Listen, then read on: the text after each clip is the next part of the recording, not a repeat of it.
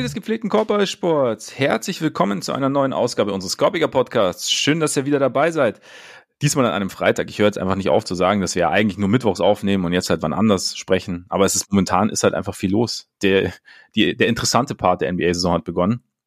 Oder so ähnlich. Auf jeden Fall haben wir das erste große Ereignis der Offseason hinter uns. Der Draft, die Draft, wie man es nennen möchte, ist Geschichte. Es gab jetzt nicht die ganz großen Überraschungen. Ein paar Dinge wurden ja vorab schon besprochen, beziehungsweise sind vorab durchgesickert. In jedem Fall gab es Trades. Es gab weniger Trades als erwartet. Dame, Oles Lieblingsthema, ist immer noch ein Blazer, wird aber sicherlich auch Thema heute werden. Und es gab natürlich auch noch andere Trades. Und deshalb, ähm, ja, sitzt er mir heute auch wieder gegenüber, der am Tag nach der Smart News hoffentlich ein Stück weniger unversöhnliche. Ole Freaks dessen Stimme heute einen leichten, einen leicht rauen Touch angenommen hat. Ja, ich meine, du hast ja bestimmt mal Anchorman gesehen, ne? Absolut. Und weißt, wo, wo Will Ferrell da so ein bisschen die Kontrolle über sein Leben verliert und so, so weinend durch die Straßen läuft, Milch trinkt und sich dann darüber beschwert, dass, er, dass Milch keine gute Wahl war. Ja. So war ich gestern. Und deswegen ist meine Stimme so ein kleines bisschen, hat ein bisschen gelitten. Ja. Es gab, es gab viel Trauer zu bewältigen gestern.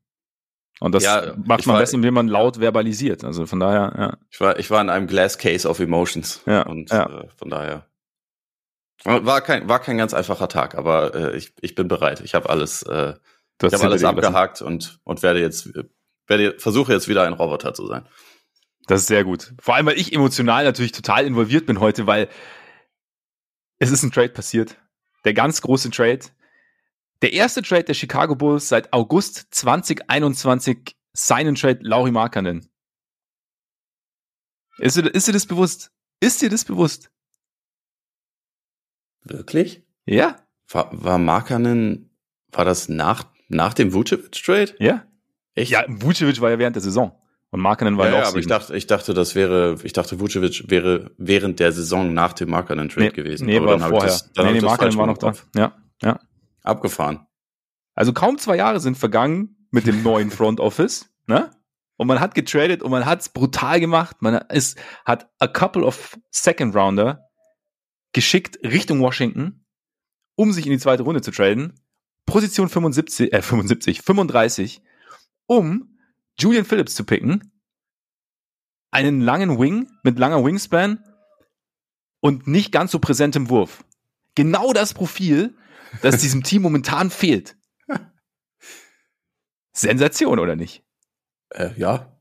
Also ich meine, es gab auch einen Spieler, der Vucevic heißt im, im Jahrgang. Den haben sie immerhin nicht gepickt. Vielleicht, weil er Vucevic heißt. Na ja, gut. Jokic, Jovic, Potato, Potato. Also, ja, stimmt, da ja? kann, man auch, kann man auch schon mal durcheinander geraten. Ja. Aber nein, ja, aber ist, stimmt, also äh, ist eigentlich interessant, dass wir jetzt einen Podcast dazu aufnehmen, weil, also Chicago nicht in der ersten Runde vorhanden. Boston hatte für ein paar Stunden den Nummer 25 Pick und hat den ja auch sofort wieder abgegeben. Also ja. insofern. Für, für, die, für die ganz tiefen Draft-Analysen äh, wahrscheinlich bitte an dieser Stelle umschalten. ja, genau. ja. Nein, das war jetzt natürlich auch gerade ein bisschen polemisch ähm, formuliert. Es ist aber schon interessant. Also dieses Front Office scheint ein, scheint ein, ein Typ zu haben, den sie gern mögen, weil es ist so ein bisschen, ja, Dalen Terry letztes Jahr gepickt, hat irgendwie ein ähnliches Profil, wie gesagt, ich kenne jetzt auch Julian Phillips nicht. Also ich möchte jetzt auch nicht sagen, Julian Phillips ist kacke und bringt alles nichts. Also was ich gelesen habe, ne, Defensive Upside und kommt zum Ring und zieht recht viele Freiwürfe. Ja, auch ein Ding, was dem Bus jetzt nicht mega gut liegt. Trifft seine Freiwürfe hochprozentig. Vielleicht gibt es dann irgendwie, schlummert da dann irgendwie doch ein Wurf. Ne? Ich glaube, aber er hat, glaube ich, am College nur gut 24 Prozent rum Dreier getroffen wer weiß. Also ich habe, wie gesagt, nur ein bisschen angelesen, aber ich fand es ich fand es nur ganz interessant. Anscheinend hat das Front Office aber auch grünes Licht von unserem, unser aller Freund Jerry Reinsdorf, also mit dem Roster zu machen, was es will. das klingt ja immer schon mal ganz gut. Also von daher, vielleicht ist es auch, vielleicht sagen Dürfen sie auch. vielleicht sogar Luxussteuer zahlen, ne? So, vielleicht so das interpretiert. Hat gestern gab es Pressekonferenzen noch im Advocate Center. Hat Kanye sowas auf die Frage, ob er Luxussteuer bezahlen dürfte, hat er gesagt, ja, könnte er schon machen. Hat er, glaube ich, aber in der Vergangenheit auch schon mal gesagt und dann nicht getan. Ich glaube, also. er würde jetzt nicht sagen, nee, Jerry hat gesagt, auf gar keinen Fall. Ja. Ich glaube, die, ja, ne? Das aber hat der Boss verboten. Das hat der Boss verboten, deswegen mache ich es nicht. Aber vielleicht wollen sie es ja auch einreißen einfach, weißt du, und, und holen jetzt halt junge, entwicklungsfähige Wings. Sie haben ja auch, glaube ich, einen Shooting-Coach verpflichtet. Das heißt, so, ne, wir wollen halt quasi diesen Körpertypus und schauen dann, dass wir, dass wir ihnen einen Wurf aneignen und bauen halt um Pat und Kobe und Ayo, weil deren, die wollen sie schon irgendwie auch halten, hat er da noch gesagt im Rahmen dieser Pressekonferenz. Und ja, vielleicht ist das der Plan. Sind das die drei neuen Alphas? Nee. man ist auf der Suche. Also ich meine, es ist, es, diese Erfolgsära ist, liegt zu lang zurück, als dass man sich noch länger damit aufhalten könnte, ohne drei Alphas unterwegs zu sein, finde ich. Ja, okay. Ja. Aber es gab Sie haben auch aktuell drei Max-Player. Aber ja, dann, dann lass uns, lass uns mal über Sachen reden, die, die wirklich die interessant sind. sind. Die wirklich ja. interessant sind. Ja. Wir werden, ich meine, ein großer Trade ist ja schon im Vorfeld des Drafts mehr oder weniger passiert. Also er wird, glaube ich, auch erst, kann erst später finalisiert werden, aber es ist schon klar. Und das ist ja eigentlich das, eigentlich das größte Thema, mal abgesehen davon, dass jetzt, wir jetzt wissen, dass Victor Wembanyama tatsächlich an eins weggegangen ist. Wow. Die Mavs waren aktiv. Die Mavs haben nach unten getradet. Oder sagt man nach unten oder nach oben? Wenn man quasi. Nach unten. Also nach unten quasi im Sinne von, ne? Ja, weil, also hoch ist in dem Fall eins. Genau. Und unten ist 30. Genau, das genau. ist zwar sehr irreführend eigentlich, aber ja. du weißt. Ist nicht wie im Aufzug, sondern umgekehrt. So, sozusagen. Genau. Und das ist das Penthouse nämlich im ersten Stock. Genau. So mit, mit perfektem Blick auf die Hydranten vorm Fenster. oder Ach, so. Jetzt hast, jetzt hast du die Metapher schon wieder kaputt gemacht. Egal. Oder, oder ausgebaut. Ja, oder kaputt gemacht. Oder ich, ausgebaut. Ich, ich, votiere für kaputt gemacht. Okay, wenn ich jetzt für ausgebaut votiere, dann haben wir eine Pattsituation. Ja, ich fürchte auch. Ja, ist schwierig, ist schwierig. Auf jeden Fall, die Mavs haben nach unten getradet, haben trotzdem den Spieler bekommen, den sie laut Gerüchten haben wollten. Was schön ist für sie. Sie haben noch dazu Flexibilität bekommen, also da können wir gleich noch reden über den Trade, aber vielleicht steigen wir jetzt einfach kurz ein mit, mit dem aktuellsten, also mit den, ich meine, die ersten drei Picks, Pick 1 war ja in Stein gemeißelt, wie gesagt, Wembanyama zu den Spurs. Dann gab's an zwei gab es so ein bisschen eben diese Fragezeichen, weil die Hornets den zweiten Pick hatten, mit LaMelo Ball, aber schon einen Ball-dominanten Guard haben und sich dann halt überlegt haben, brauchen wir Scoot Henderson wirklich, obwohl viele Experten sagten, dass Scoot Henderson eigentlich, eigentlich schon die Nummer zwei sein sollte, haben sich am Ende jetzt für Brandon Miller entschieden, einen Wing, der werfen kann, der auf mehreren Ebenen scoren kann, von dem ich auch gelesen habe, irgendwie einen was ein Scout bei, bei The Athletic wurde zitiert, dass er besser sein kann als Paul George oder dass er ein besseres Skillset mitbringen könnte als Paul George. Also er ist am Anfang seiner Karriere. Aber wie hast du denn so diese ganze Diskussion um Pick Nummer zwei, drei mitbekommen? Einerseits, wie hast du, wie hast du es eingeschätzt vor dem Draft und wie würdest du es jetzt, wie schätzt du jetzt die Entscheidung der, der Hornets ein, nicht mit Henderson zu gehen, der vielleicht keine Ahnung, Best Player Available war an, an zwei. ähm, da sind ja noch ziemlich viele available, aber sondern so ein bisschen auch schon auf vielleicht fit gegangen zu sein. Ja, ich, also ich finde eigentlich, dass es an der Position im Draft zu früh ist, um irgendwie auf fit zu gehen, gerade wenn du ein Team hast, das ja einfach nicht gut ist, sondern was eigentlich ja wirklich noch sehr, sehr viel braucht. Das ist so ein Ding, deswegen würde ich sagen, wenn du einen Top 3 oder eigentlich auch einen, einen Top 5 Pick hast, dann nimm den Spieler, der dich am meisten überzeugt. In dem Fall ist Brandon Miller der Spieler, der Charlotte vielleicht auch, also nicht, nicht nur wegen dem Fit, sondern vielleicht auch noch wegen anderen Faktoren am meisten überzeugt hat. Und ja. ich meine, auch dafür kann man ja argumentieren, wenn man halt schaut, dass äh, in der Regel große Spieler ähm, auch einen gewissen Vorteil haben in der NBA. Also man, man hat jetzt gerade erst gesehen, dass Denver unter anderem auch deshalb irgendwie so überlegen war in fast allen Serien, weil die halt auch, also ein, ein gigantisches Line-up im Prinzip hatten.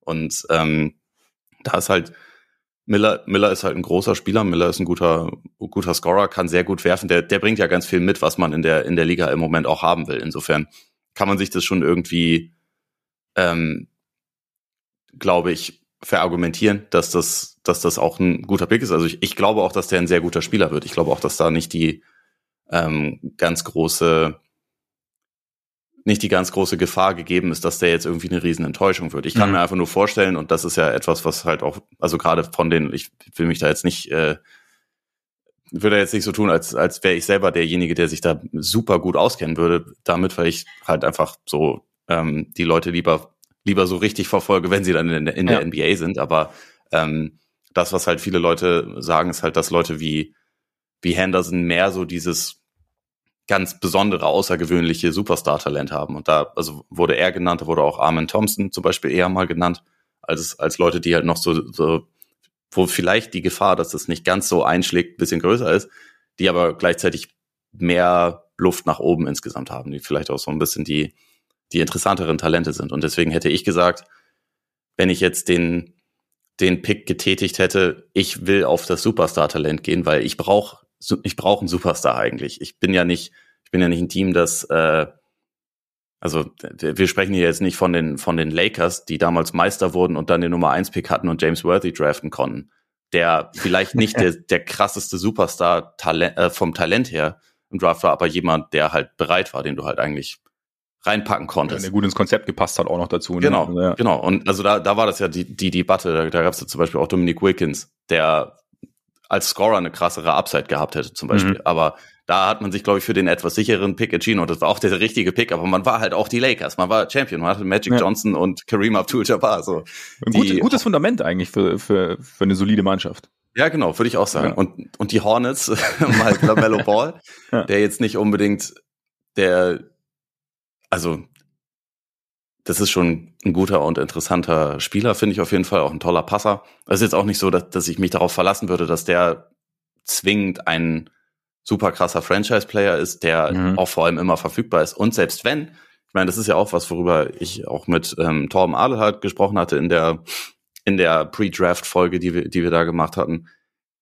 Ich finde, es ist auch überhaupt nicht gesagt, dass jetzt Scoot und Lamello nicht zusammenspielen könnten, weil Lamello ist halt ein richtig guter Schütze, der sich gut auch ohne Ball in der Hand bewegen kann, der da so eine gewisse Gravity mitbringt. Scoot ist jemand, der halt diese krasse Athletik mitbringt und eigentlich Sachen super kann, in denen Lamello halt nicht so gut ist. Und Lamello ist ja ein relativ großer Guard. Scoot bringt mehr so diese Tenacity mit. Also ich würde sagen, das ist etwas, was man eigentlich schon miteinander kombinieren mhm. kann. Da, da habe ich ehrlich gesagt mit mit Scoot und Dame fast äh, größere Bedenken, weil die halt beide beide relativ kleine Guards sind. Ne? Also da Dame teilt sie wahrscheinlich deine Bedenken. Kann sein. Also ich meine, vielleicht auch nicht. Dame war ja anscheinend auch in diesem Draft-Prozess involviert. Nach dem, was Jonathan Givoni so erzählt, war der ja bei den Workouts von Scoot dabei. Die haben mhm. sich, äh, haben sich schon oft miteinander unterhalten. Scoot hatte jetzt auch, nachdem er dann gedraftet wurde, gesagt, so, ja, ich hoffe, Dame bleibt. Ich hoffe, wir können hier was zusammen aufbauen, weil dann, dann wird's gefährlich für die Liga. Also, vielleicht. Ich meine, da, da können wir auch gleich noch kurz drüber reden. Ja. Aber, also, wenn ich so eine Entscheidung treffen würde, würde ich, glaube ich, immer eher sagen, geh auf den Spieler, von dem du dir einregen kannst, dass der ein Superstar werden kann.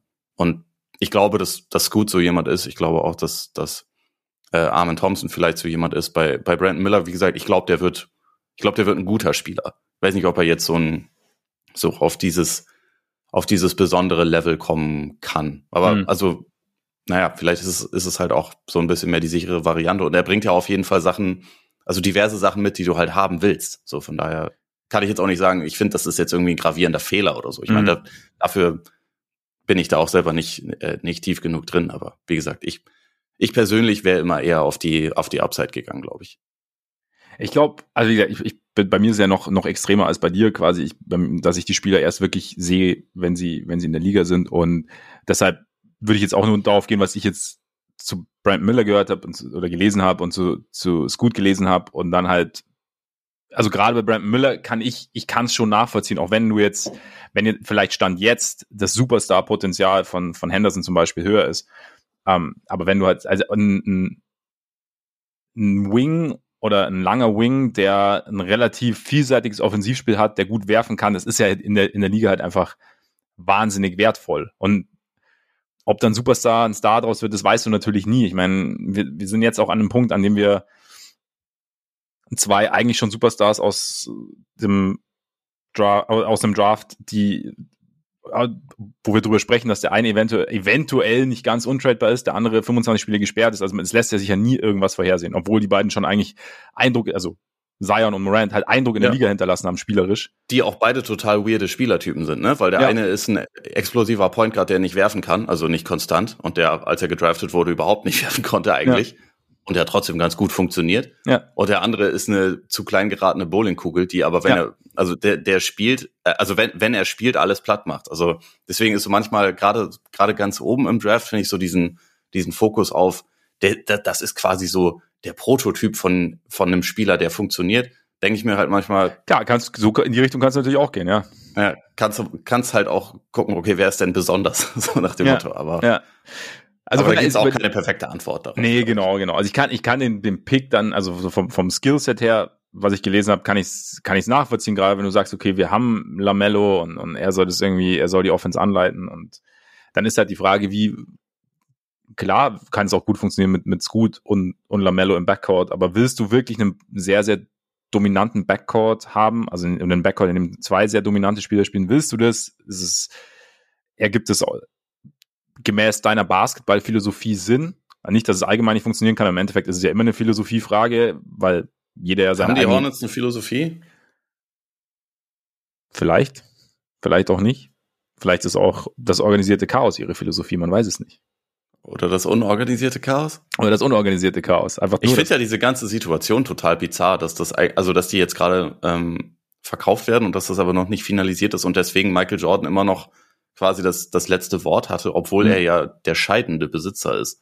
Also eigentlich finde ich das völlig bescheuert, aber Ich finde, ich finde, er, hätte- er hätte irgendwie so einen, einen, einen ganz windigen Deal für den Second Pick nach Chicago hätte er irgendwie, hätte er irgendwie schon eigentlich einleiten können, so als Abschiedsgeschenk an Ja. die Hornets und weißt hätte, du, so aus alter hätte er wahrscheinlich machen können. Ja, ich ich, ich finde es lustig, dass er, ähm, dass Brent Miller ja auch ein Interview gegeben hat, wo er gesagt hat, dass für ihn, für ihn Paul George der Goat ist. Also da, ging es jetzt, da hat er auch irgendwie gesagt, dass Ja. Michael Jordan alt ist und dass er irgendwie, als, als er auch mal mit ihm dann kurz auf dem Feld stand, dass Michael Jordan irgendwie einen, Free, äh, einen Freiwurf geairballt hat und so. Da dachte ich mir schon, okay, der Mann will nicht zu den Hornets. Aber es hat nicht funktioniert, wenn es ein, wenn's ein Jinx war auf seiner Ja. Und es war wahrscheinlich dann aber, also Michael Jordan took it personal und hat gesagt, okay, mein Abschiedsgeschenk an Brandon Miller ist, dass er auf jeden Fall zu den Hornets geht. Ja, genau. Mir scheißegal, was danach passiert. Expectation Management. Ja, genau, genau. Ähm, ja. Wie gesagt, man kann es man kann's irgendwie nachvollziehen. Scoot an drei war ja dann fast klar im Endeffekt. Ja. Also weiter, weiter runter konnte es nicht gehen. Jetzt geht er nach Portland. Und es ist ja schon. Was würdest du denn machen an Blazers, aus Blazers Sicht? Du hast, du hast Simons, du hast Shaden Sharp, du hast jetzt Scoot Henderson und du hast eben noch Dame.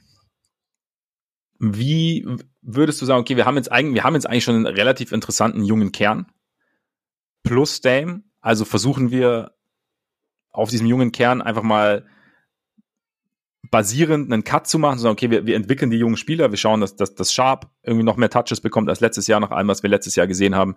Wir schauen, dass, dass wir Scoot den Ball in die Hand geben, weil er eben dieses, das größte Superstar-Potenzial mitbringt und geben Dame gleichzeitig die Möglichkeit, irgendwo, ja, halt noch in einem fertigeren NBA-Team, vielleicht um einen Ring mitzuspielen, vielleicht um, um Finals, Conference Finals, was auch immer mitzuspielen, aber halt einfach grö- größere Chancen auf, auf einen tiefen Playoff-Run zu haben. Wäre das dein Ansatz oder würdest du sagen, okay, man, wir haben Talent, kriegen wir es irgendwie zusammen und, machen wir vielleicht nur kleinere, in Anführungszeichen, kleinere Tweaks? Also du, du kannst im Prinzip schon in beide Richtungen gehen. Äh, wenn man jetzt irgendwie schaut, dass der, der Westen jetzt abgesehen von den, von den Nuggets und Suns auch nicht nur aus irgendwie super Teams besteht, kannst du dir natürlich auch irgendwie einreden, dass wenn du jetzt Simons für einen Wing irgendwie noch tradest, Jeremy Grant verlängerst und so, dass du dann, dass du dann vielleicht da irgendwie mitspielen kannst. Äh, und also vor allem ja, wenn man auch so das, dieses Problem auf der Center-Position irgendwie so ein bisschen, bisschen adressierst, weil wenn du halt einfach äh, zwei kleine Guards plus einen nicht mehr so mobilen Center in Yusuf Nurkic hast, dann wirst du halt defensiv immer stinken. Da kann man, Mhm. also das, das wird halt einfach so Ja. sein. Oder man ergreift diese Gelegenheit beim Schopfe und also ich würde mehr in die Richtung tendieren, auch wenn ich das schwierig finde, jemanden, der so verdient ist wie Dame irgendwie zu traden, würde ich ja trotzdem, glaube ich, eher gucken, dass ich da, dass ich da eine Lösung finde, die für ihn okay ist, dass man äh, eine Lösung findet, die für das Team okay ist und halt einfach ein, ein Rebuild um Scoot einleiten. Tatsächlich. Um, um Scoot und Sharp, meiner Meinung Also, äh, aber also vor allem um Scoot. Ich, wür, ich würde halt, glaube ich, gucken, dass ich aus diesem aus diesem Business rauskomme, weil es halt einfach nicht realistisch ist mit dem, was man da hat. Ähm, ein Team zu werden in Dames Prime, während, also die nicht mehr ewig lange dauern wird und wo er vor allem halt auch einfach äh, ein unfassbar teurer Spieler ist, ähm, da halt irgendwie das noch so umzubauen, dass man jetzt halt wirklich einem Team wie, wie Denver irgendwie gefährlich wird. Also ich meine, es, es gibt natürlich so diese, diese ähm, Gedanken oder Spielereien gab es ja über die letzten Tage, dass man halt irgendwie gucken kann, ob man, ob man Scoot, aka den Nummer 3 Pick irgendwie dann, dann dealt für jemand wie Paul George oder, oder für jemand wie Zion Williamson oder so. Aber ich würde das, glaube ich, nicht machen, weil mir ist das zu riskant. Paul George spielt nicht. Zion, Williams, äh, Zion Williamson spielt sogar noch weniger. Natürlich wäre das eine unfassbare offensive Kombination, wenn du, wenn du Dame und Zion zusammen hättest, aber mhm. müsstest, also da müsstest du dann auch unfassbar viel äh, noch ändern, damit du defensiv in irgendeiner Form klarkommen kannst. Und ganz nur mit Offense funktioniert es halt auch nicht. Und ich glaube deswegen, eigentlich ist der Zeitpunkt oder wäre der Zeitpunkt ziemlich gut, um zu sagen, Dame, es war toll, die, den Entwurf für deine Statue haben wir bereits, äh, haben wir bereits im Schrank. Sobald du aufhörst, stellen wir die hier sofort äh, vor die Halle. Vielleicht machen wir es sogar, sogar jetzt schon, weil warum nicht? Mhm. Ähm, aber möchtest du nach Miami oder möchtest du nach, was weiß ich, lass uns, lass uns gucken, ob wir eine Lösung finden. Lass uns, äh, lass uns schauen, dass wir als Franchise da irgendwie sauber rauskommen. Lass uns schauen, dass du da auf eine Art und Weise rauskommst, wie es halt für dich nochmal um eine, um eine Titelchance geht und dann sagen wir Sayonara. Eigentlich finde ich diese, diese Gelegenheit ganz gut, weil die Dueling Timelines oder, oder die doppelten Timelines, das ist halt schwierig zu, schwierig zu wuppen. Das sehen wir nicht zuletzt bei den, bei den Kriegern gerade, aber äh, also sie sind auch nicht das erste Team, bei dem das so ist. Die auch jetzt schon mal ein Stück davon weggegangen sind.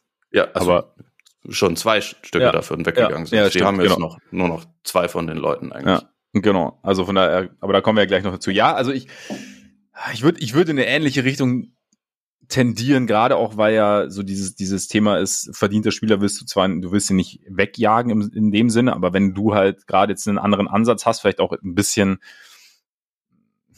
in einen anderen Ansatz hineingeschlittert bist, wenn du dann, ähm, das ist halt auch so ein bisschen so eine Art von Dankbarkeit, zu sagen, okay, nee, du warst jetzt lang genug hier, du hast uns hier viel gegeben und jetzt geben wir dir nochmal die Möglichkeit, eben, ja, wie gesagt, kompetitiveren Basketball zu spielen, weil wir gerade äh, in eine andere in eine andere Richtung gehen, weil wir jetzt halt neu aufbauen müssen, weil wir auch neu aufbauen wollen. Und ich glaube dann, wenn man wenn man das richtig, wenn man sich richtig miteinander unterhält, dann gibt's da schon Möglichkeiten. Ich meine, jetzt hast du halt das Ding, du hast es ja gesagt, jetzt hast du halt wieder einen, einen Guard gezogen, der unter zwei Meter groß ist. Der ist sogar unter 1,90 groß, ne? Ich glaube, der ist 1,88, wenn ich richtig im Kopf habe. Also hat ist lange Arme, aber ich glaube, er ist. Äh ich dachte, ich hatte ich dachte, ich hätte ihn bei 1. Ja, ist 6'2. Das ist, glaube ich, 1,88. Ja, 1,88, ja, genau. Also das heißt, du bist wieder bei, ja, irgendwie, also in der Menge funktioniert es ja irgendwie nicht. Also das heißt, irgendwas, irgendwas müsste passieren. Und ja, deshalb würde ich, glaube ich, ergibt es wahrscheinlich am meisten Sinn, einfach zu sagen, wir, wir versuchen jetzt nicht mehr Anfang der Saison irgendwas hinterher zu rennen, irgendwie eine, eine Chance, die wir uns, die wir uns einreden, sondern haben jetzt, also auch aus Blazers Sicht ist es ja so, du hast ja jetzt quasi einen, auch einen theoretischen, legitimen Nachfolger für Dame. Also du hast ja einen, also nach allem, was Draft-Experten sagen, hast du ja einen potenziellen Franchise-Player jetzt wieder. Ähm, einen potenziellen Superstar. Das heißt, du kannst, du hast da so ein bisschen so den nahtlosen Übergang und kannst dann vielleicht gucken, dass du es halt jetzt etwas runder aufbaust, sagen wir es mal so. Ich meine, gut, die, die, es sah etwas runder aus, also bevor Nurkic acht 98 Verletzungen hatte. Aber mittlerweile ist er halt, hat er sehr, sehr viel an Mobilität verloren und das macht es natürlich noch komplizierter. Sie haben es immer wieder probiert, irgendwie ihre Flügelrotation aufzufüllen, haben es ein bisschen geschafft, aber irgendwie dann auch nicht und es hat alles nicht funktioniert und dann ist es auch aus, aus Franchise-Sicht wäre es meiner Ansicht nach verständlich zu sagen, okay, wir haben jetzt, wir haben ein neues Fundament und wir versuchen jetzt auf diesem Fundament etwas Neues aufzubauen und geben Dame gleichzeitig die Möglichkeit zu sagen, okay, wie gesagt, irgendwo spielst du mit Mitspielern zusammen, die schon etwas weiter sind als diejenigen, die du, ja. die du jetzt hier hast. Und dann ist aber dann ist halt die Frage, Dames Vertrag ist ja jetzt nicht gerade klein. Also ja, wie. Wie schätzt du denn so? Also gut, Biel war jetzt ein Extrembeispiel, glaube ich, weil für das, was er schon geleistet hat. Man weiß nicht, was er noch zu leisten imstande ist, aber wie wenig Washington bekommen hat, glaube ich jetzt auch nicht, dass bei Dame der Fall sein wird. Aber wie würdest du denn Dames berühmten Wert so einschätzen? Du meinst, was, was man jetzt für ihn bekommt? Was man für ihn bekommt, ja, ja, genau, genau. Boah, das ist. Angesichts äh, des Vertrags. Ja, es Boah. ist nicht, nicht so leicht, nicht so leicht, das zu sagen. Also es sind, äh, vor allem in, in den Jahren so 25, 26 und 26, 27 in den in den Saisons sind es halt allein noch schon noch 122 Millionen, die er da bekommt und da ist er 35 beziehungsweise 36 Jahre ja. alt. Das ist halt schon, wenn man so darauf darauf schaut, wie sich halt kleinere Guards entwickelt haben, so im hinteren Teil ihrer Karriere, so in der Vergangenheit. Ich meine, muss man auch immer ein bisschen sagen, die hatten auch nicht zu dem Ausmaß, wie Damus hat, den Wurf und die äh, und die Trainingsmethoden, die er jetzt hat, also ich, ich glaube nicht, dass der jetzt äh, nächstes Jahr auf einmal stinkt. Also ich meine, mhm. er hat jetzt gerade erst das statistisch beste Jahr seiner Karriere gehabt. Der ist ja immer noch verdammt gut. Ähm, aber das könnte einen natürlich schon, also so als, als anderes Team ein bisschen abschrecken. Ich glaube, ich glaube jetzt zum Beispiel nicht, dass es so ein, so ein Gegenwert geben würde wie bei, wie bei Kevin Durant. Den, also, wo wir es ja erst letzte Saison hatten, der auch mhm. ein, ein alter Zosse ist, der nie spielt. Aber wo halt Leute immer noch denken, ja, aber wenn er dann spielt, dann, dann, dann macht es, äh, also dann ist er halt auch einfach immer noch einer der absolut besten. Und ich glaube, diesen, also Lillard, Lillard hat einfach nicht ganz diesen Status als kleiner Guard. Deswegen glaube ich, dass es eher weniger wird, aber, aber was es dann im Detail wird, finde ich, finde ich schwer zu sagen. Also einfach auch, weil, weil es jetzt dann ein neues CBA gibt, weil es halt ein mhm. paar neue Regeln gibt, weil auch, glaube ich, Teams jetzt realisieren, okay, Draft Picks sind noch mal wieder ein bisschen wertvoller. also die werden jetzt nochmal wichtiger, Bird Rights und so wird auch immer wichtiger. Das wird halt sich alles irgendwie darauf auch auswirken, wie halt so, so Trades im Detail dann aussehen, glaube ich. Also, ja. das wird da schon irgendwie seinen, seinen Einfluss haben. Ja, ich könnte mir halt auch vorstellen, dass der Gobert-Trade den, den Trademarkt auf eine andere Art, in Anführungszeichen, ruiniert hat oder beeinflusst hat, als man erst gedacht hatte, weil erst war ja so das Ding, okay, wenn Gobert schon x Picks wert ist, in Anführungszeichen. Was ist dann erst, wenn, wenn jemand anders irgendwie auf, auf, äh, auf den Markt kommt? Aber vielleicht denke ich mir, ist es, ist es andersrum, dass, dass die, das Franchise jetzt sagen, okay, also wir, für, für eine kleine Chance opfern wir nicht mehr für einen, also es ist ja, jeder Trade ist ja gerade bei einem Spieler, der schon ein bisschen älter ist, ist ja irgendwie so ein, so ein kleiner Swing und dafür opfern wir nicht mehr die, die komplette Zukunft, sondern wir, wir werden mhm. schon versuchen, hart zu verhandeln und alles alles, was danach kam, finde ich, deutet auch so ein bisschen in die Richtung. Ich meine, du hast Durant angesprochen, aber selbst da ist es dann eher Pick-Swaps und so und, und Kevin Durant ist auch ein anderes Kaliber als Spieler als jetzt ähm, Rudy Gobert.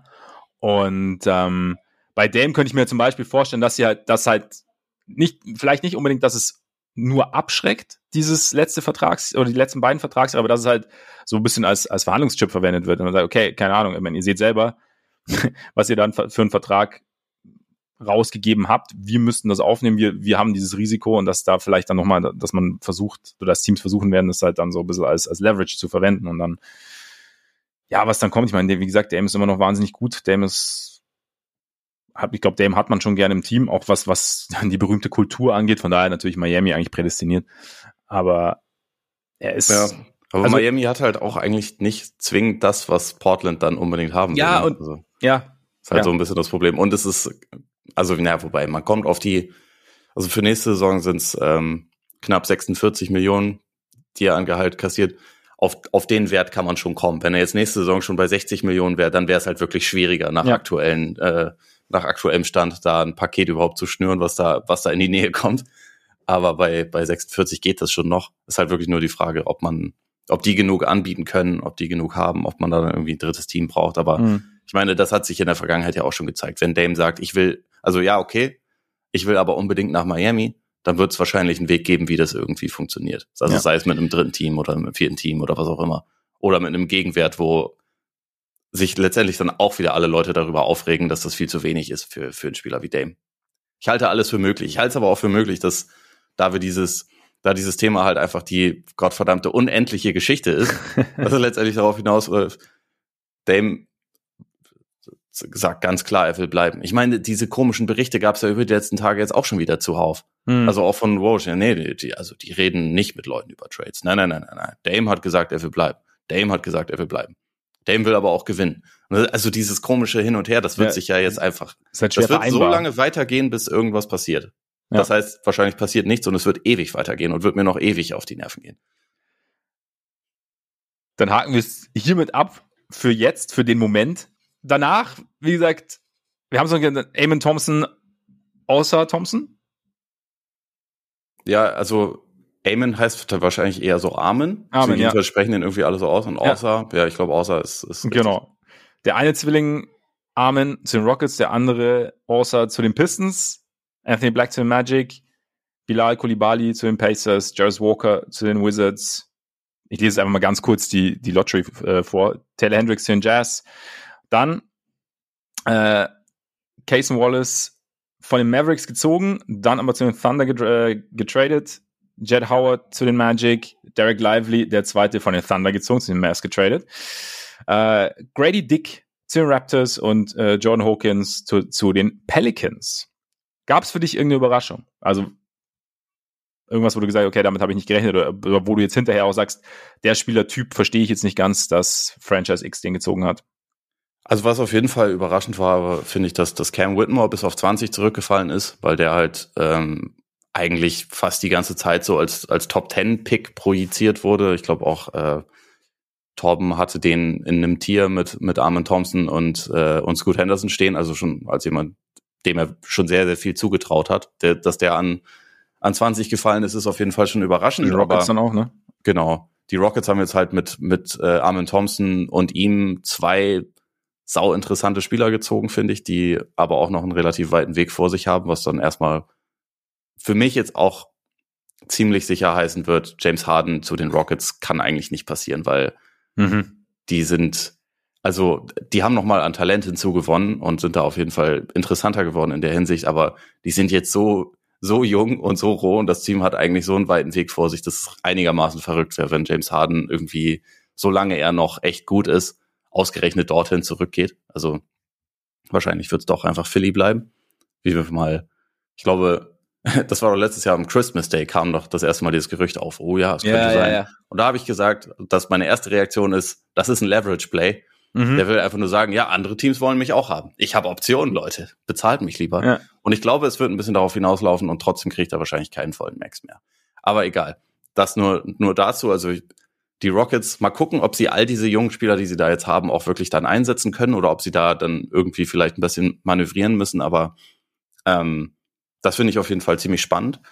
Ähm, bei Grady Dick hätte ich gedacht, dass, dass die Magic sich den nehmen, weil das halt der beste Shooter im Draft ist. Mhm. Oder also wahrscheinlich so, ja, auf jeden Fall mit der, mit der beste Shooter im Draft und der hätte da meiner Meinung nach super gut reinpassen können. Ähm, insofern hat mich das ein bisschen, bisschen gewundert. Ähm, und ansonsten hier äh, Bilal Koulibaly an sieben ist auf jeden Fall eine relativ große Überraschung. Ich meine, der ähm, hat letzte, der, der hat ja mit mit Wembanyama zusammengespielt in mhm. in Frankreich, hat die Saison dort aber eigentlich beim Junior-Team begonnen und ist dann erst mit der Zeit aufgerückt und hat halt auch erst im, im Lauf der Saison dann irgendwie galt er auf einmal, ja, vielleicht kommt er doch in die erste Runde, ah ja, und dann dann hieß es irgendwann, der hat vielleicht sogar ein Lottery-Versprechen. Und da dachten aber alle Teams so aus der, äh, also weil man halt von der Vergangenheit geprägt war, der, äh, das ist bestimmt OKC. Und es ist stattdessen Indiana geworden. Also bin ich mal gespannt, so was man so von dem gehört hat und sehen konnte, ist, ist er halt defensiv vor allem super interessant, aber jetzt nicht unbedingt offensiv jemand, den man schnell gebrauchen kann. Mhm. Ich meine, Indiana hat natürlich auch defensiven Bedarf. Das konnte man schon sehen letztes Jahr, aber insofern trotzdem trotzdem für mich irgendwie ganz interessanter Pick. Und auf Cason Wallace in, in OKC bin ich auch gespannt, tatsächlich. Also einfach, weil ich glaube, das ist halt noch so ein, so ein zusätzlicher Playmaker, das konnten sie, glaube ich, ganz gut brauchen. Ähm, und wie sich das so, wie sich das so darstellen wird, bin ich auch einigermaßen gespannt. Aber ja, ansonsten, ein Pick, der mich noch ein bisschen überrascht hat, war, war Jordan Hawkins zu den Pelicans, einfach weil die schon so super viele ähm, Wings eigentlich haben. Es mhm. wird da, glaube ich, ein bisschen kompliziert irgendwie Minuten zu finden. Gleichzeitig ist es halt zum jetzigen Zeitpunkt auch irgendwie verständlich, dass man da nicht, wo sie vielleicht eigentlich eher Bedarf hätten, auf einen zusätzlichen Big Man oder so geht, einfach weil, weil man Big Man wahrscheinlich auch leichter in der Free Agency einfach kriegen kann. Also ja, mal gucken, aber ob, ob der halt so viele Minuten spielen wird, da, das das wird sich mal zeigen. Was mal unabhängig von den Spielern, was, was ich mich immer wieder frage, also wir haben ja auch bei, bei einigen Top Prospects kommt ja, kommt der Zusatz bei Armin Thompson oder bei beiden Thompsons eigentlich, ähm, aber auch bei, bei vielen anderen, ich meine, auch Julian Phillips kommt ja auch, dass immer da heißt, ja, der Wurf ist noch eine Baustelle, der Wurf ist noch eine Baustelle. Und ich frage mich tatsächlich in der heutigen Zeit, in der ja wir wissen, dass zumindest mal, also nicht jeder muss, muss ein Scharfschütze aller Dame oder Curry oder so sein, aber man weiß ja, wie entscheidend halt einfach ein, ein stabiler Wurf ist heutzutage. Und, und ich frage mich dann immer wieder, wie es und natürlich ist, ist der Wurf auch ein Skill, also oder hat auch, eine, in einer gewissen Art mit Talent zu tun, also wie was jetzt Muscle Memory angeht, was den Bewegungsablauf angeht, was den Touch angeht. Also es ist jetzt nicht so, dass es jeder jeder kann Scharfschütze werden, ist ja jetzt nicht so, sonst wäre es ja jeder. Aber trotzdem überrascht es mich immer wieder, wie viele wirklich Top Prospects, bei wie vielen Top Prospects der Wurf eine große Baustelle ist. Und dann frage ich mich mhm. immer, okay, ist es wirklich ähm, ja, wird da, wird da nicht so viel Wert drauf gelegt oder wird, wird später Wert drauf gelegt oder ist es dann wirklich, ist es vielleicht sogar noch mehr Skill als, als man denkt? Weißt du, wie ich meine? Also, aber es ist ja. trotzdem so, ich, und dass man so hofft, okay, irgendwann, weil ich meine, den Satz, den Wurf wird er sich schon noch aneignen, den hört man ja schon oft. Oder zumindest er wird den Wurf, da kommt er sicherlich noch so hin, dass man ihn nicht komplett offen stehen kann. Und oder dann kommt er hoffentlich noch hin. Oder hoffentlich noch hin, genau, weil ganz oft ist es dann halt auch nicht der Fall. Und das ist halt wirklich dann, vielleicht unter, unterschätzt man dann die Komplexität des Wurfs dann am Ende.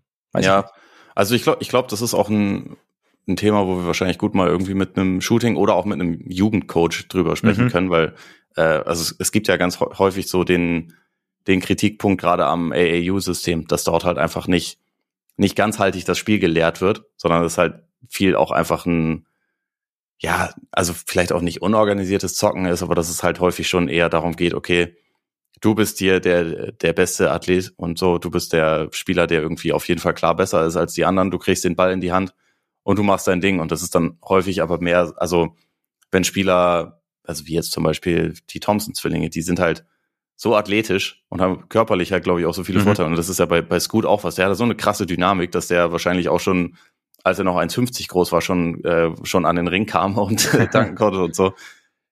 Die, die Spieler können halt, glaube ich, einfach zu einem frühen Zeitpunkt schon dominieren, ohne dass sie jetzt den, den großen Wurf haben. Und dann ist, glaube ich, wenn man jetzt nicht früh an, an die, an den richtigen Coach oder an das richtige Supportsystem gerät, dann ist es halt, glaube ich, leicht für so einen, für so einen jungen Spieler, dass man halt erstmal bei den Sachen landet oder sich auf die Sachen konzentriert, mit denen man eh schon richtig gut ist. Und nicht so zwingend da, daran arbeitet, dass man jetzt sich um das ganze Spiel kümmert.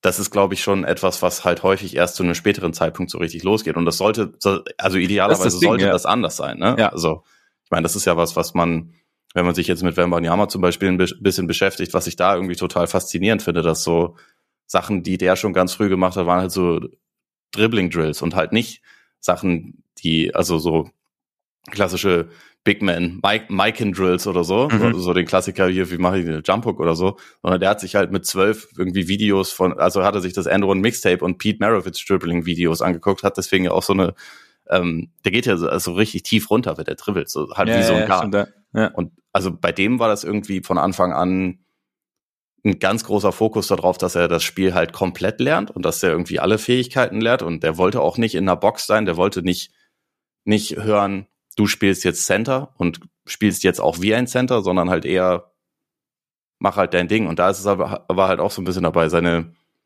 äh, seine Mutter war auch eine professionelle Spielerin und halt auch Basketball-Coach und so. Und also da, da kommst du halt dann natürlich auch früh mit anderen, ähm, mit anderen Mitteln und Methoden in Kontakt als jetzt jemand, der im AAU-System ist und der halt Highschool-Basketball zockt und dort halt einfach äh, größer und stärker und schneller ist als seine Gegenspieler, der natürlich das Spiel dann vielleicht ein bisschen auf eine andere Art und Weise lernt, als jemand, der jetzt von, von klein auf schon so ein Support-System ähm, an der Hand hat. Jetzt mal ganz abgesehen davon, dass natürlich auch so Faktoren wie deine, ähm, also dein, dein Talent, deine Hand-Auge-Koordination ja. und so, das spielt natürlich auch alles eine große Absolut. Rolle, das darf man nicht vergessen, aber dass man den Wurf zumindest auf ein akzeptables Niveau bekommt, das, das wundert mich schon auch oft, wie, äh, bei wie vielen Prospects man eigentlich sagt, ja, wenn der Wurf nur kommen würde.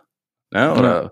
wo man sich halt so sehr darauf konzentriert. Und das, äh, das ist schon irgendwie bemerkenswert, finde ich auch.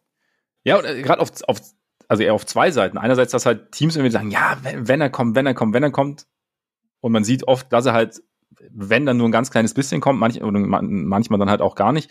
Und gleichzeitig aber trotzdem, wie gesagt, dass halt, man weiß ja mittlerweile, dass es zwar schön und gut ist, wenn du halt an der, in deiner AAU-Zeit oder in deiner Highschool-Zeit physisch dominieren kannst. Das ist aber halt irgendwann später, wenn du, wenn du Profi werden willst oder in die NBA willst, dass du dann nicht mehr zwingend ganz so herausstichst. Du stichst sicherlich immer noch heraus, wenn du, wenn du wirklich ein absoluter Freak-Athlet bist, aber irgendwann ist es halt weniger und irgendwann kommt der, kommt der Vorzug weniger zum Tragen. Das heißt, ja, das Coaches da weniger Wert drauf legen. Aber ich habe auch letztens irgendwas gehört bei, von einem, auch tatsächlich von einem, von einem Coach, der hat auch gesagt, also dieses AAU, also dieses nur spielen, spielen, spielen, spielen, dass das ja in der AAU auch ganz oft so ist. Dass du keine richtigen Drills machst zwischendrin, sondern dass du halt hier ein Team hast, da ein Team hast und halt halt permanent am Spielen bist, dass das nicht förderlich ist, weil du dann ja. halt nicht gezielt an deinen Defiziten arbeiten kannst oder was heißt an deinen Defiziten, an deinem Spiel arbeiten kannst und halt dir so verschiedene Facetten aneignen kannst. Und das ist halt tatsächlich so ein bisschen, ja, es ist ja auch viel, da ist ja auch schon viel, ja, weiß nicht, Geld, aber da ist ja, ja, da gibt's ja auch schon Businessinteressen, so bei AAU. Ja, auf jeden Fall. Aber das, das ist halt auch einfach das Ding. Es hat auch nicht jede Highschool einen super Coach. Ne? Also so funktioniert's halt klar, natürlich klar, einfach nicht. Und auf jeden also ob du jetzt AAU dann für, wie ist das da, ähm, Montverde oder, oder Oak Hill oder so spielst, das halt so eigentlich so Talentschmieden sind mhm. seit Jahren und wo halt auch gute Highschool-Spieler gezielt hingehen, weil sie wissen, dass sie sich dort weiterentwickeln können. Das sind halt auch Einzelfälle. Ne? Das ja. ist, äh, ist halt nicht so, nicht so die Norm. Und ich glaube, da, da, das, also ich meine, es, ich habe jetzt ja nicht, ich, ich habe ja nicht, nicht hoch gespielt, ich habe auch nicht besonders gut gespielt, aber also ich habe auch äh, in, in der Zeit, die ich jetzt im Verein gespielt habe, natürlich auch irgendwie mit unterschiedlichen Coaches unterschiedliche Erfahrungen gemacht. Mhm. Und die haben unterschiedliche Schwerpunkte gesetzt und so. Und äh, das, das spielt halt einfach eine, eine ganz große Rolle in der Entwicklung von Spielern, glaube ich. Absolut. Dann lass uns mal noch den Trade, den größten Trade mit direktem Draftbezug besprechen. Wir haben es ja schon kurz angerissen. Die Mavs waren aktiv, hatten eigentlich den zehnten Pick, haben den dann nach OKC gepickt, hatten offensichtlich Inter, das ihr Favorit, nämlich äh, Derek Lively the Second, auch an elf nicht weggeht und an zehn nicht weggeht und haben ihn dann an zwölf gezogen. Ähm, 19 Jahre, langer Center, guter Shotblocker anscheinend und haben gleichzeitig Davis Bertans abgegeben an OKC, haben damit eine Trade Exception bekommen in Höhe von 17 Millionen, haben die volle Mid-Level Exception. Nee, und haben die, die Trade Exception hat Sacramento bekommen. Ach so, genau, sorry, genau. Sie haben dann, genau, es ging dann quasi, sie haben Rashawn Holmes geholt und den 24. Pick aus Sacramento, haben damit äh, Olivier Maxence Prosper noch geholt. Ein Wing. Auch ein Weltklasse-Name. Ne? Wirklich ein Weltklasse-Name, auf jeden Fall. Allein deshalb hätte er weit, weitaus früher als an 24 weggehen müssen eigentlich. Ähm, einen Wing, und haben sich zusätzlich mehr Flexibilität geholt für den Sommer. Also sie haben ja, da, da gibt's ja noch ein paar, paar Fragen, die offen sind bei den Mavs, wie sie, äh, ob Irving verlängert. Ich glaube, Reggie Bullocks Vertrag ist nicht garantiert. Also da sind noch so ein paar Dinge, die sie, die sie irgendwie angehen müssen. Wie machen sie, bügeln sie das Roster gerade? Finde ich jetzt so, für mich wirkt es dann schon wie ein, wie ein sehr, sehr durchdachter Move. Also wenn du gerade, wenn du sowieso den Spieler bekommst, den du angeblich haben wolltest und dann aber zusätzlich dir noch abseits des Drafts mehr Flexibilität zu geben mit, mit Rashawn Holmes, der zwar aus der Rotation der, der Kings rausgeflogen ist, gerade auch als sie richtig gut wurden, der aber ja die Jahre davor schon irgendwie als, als, als guter Bigman, vielleicht aus guter Bigman von der Bank, irgendwie galt, der ein bisschen klein ist zwar, aber trotzdem vielleicht den Mavs, die ja auf den großen Positionen nicht wahnsinnig tief besetzt waren, gegen Ende tief der schon, Saison. aber nicht gut. Oder so. Das ist das Problem. ja, genau, Sie ja. hatten da schon sehr viele Leute, aber keiner hat richtig gut funktioniert. Genau, also da kannst du, kannst du Holmes, denke ich mal, ausprobieren und du hast eigentlich mit einem Trade hast du so ein paar Problemstellen nicht geschlossen, aber du hast, bist so ein bisschen angegangen. Und dann, wie gesagt, jetzt auch einen, ein Center-Talent verpflichtet, ergibt ja auch Sinn. Also, na, oder wie, wie hast du wie hast du den so wahrgenommen, den Trade? Ich, ich fand auch, das war ein, ein solides Piece of Business quasi ja, für nicht für spektakulär, aber ne? Ja, also ich meine, wenn man wenn man so runterbricht, dann ist für Nummer 10 und Dave Bird, den sie ja nicht haben wollten, der auch einfach einen miesen Vertrag hatte, dafür eigentlich zwei Erstrunden-Picks und einen, ich meine, der eine ist äh, zwei Picks hinter dem, den man selber haben wollte, plus ja. Rashawn Holmes, den ich jetzt noch nicht abgeschrieben habe als Spieler. Ähm, Finde finde ich eigentlich echt nicht verkehrt. Also letztendlich wird es trotzdem darauf hinauslaufen, dass Dwight Powell am Ende der Starter ist bei den Mavs. weil, weil das so ist bei den Mavs? Ja, genau, weil, ja. weil das halt einfach so ist. Aber ja. es gibt ihnen mehr Optionen, es gibt ihnen finanziell ein bisschen mehr Flexibilität. Also eigentlich ähm, finde ich das auf jeden Fall auch nicht schlecht. Ich bin immer ein bisschen skeptisch irgendwie in der, wenn es darum geht, in der Lottery Center zu picken, die jetzt mhm. nicht irgendwelche großen äh, Pseudo-Franchise-Player-Talente oder so mitbringen. Und also äh, bei, bei Lively, der ist, der ist halt ein sehr guter Ringbeschützer, der ist auch relativ mobil und vorne ist er halt eigentlich jemand, der, der Blöcke stellt und Lobs versenkt. Das ist alles, das ist, sind alles wertvolle Fähigkeiten.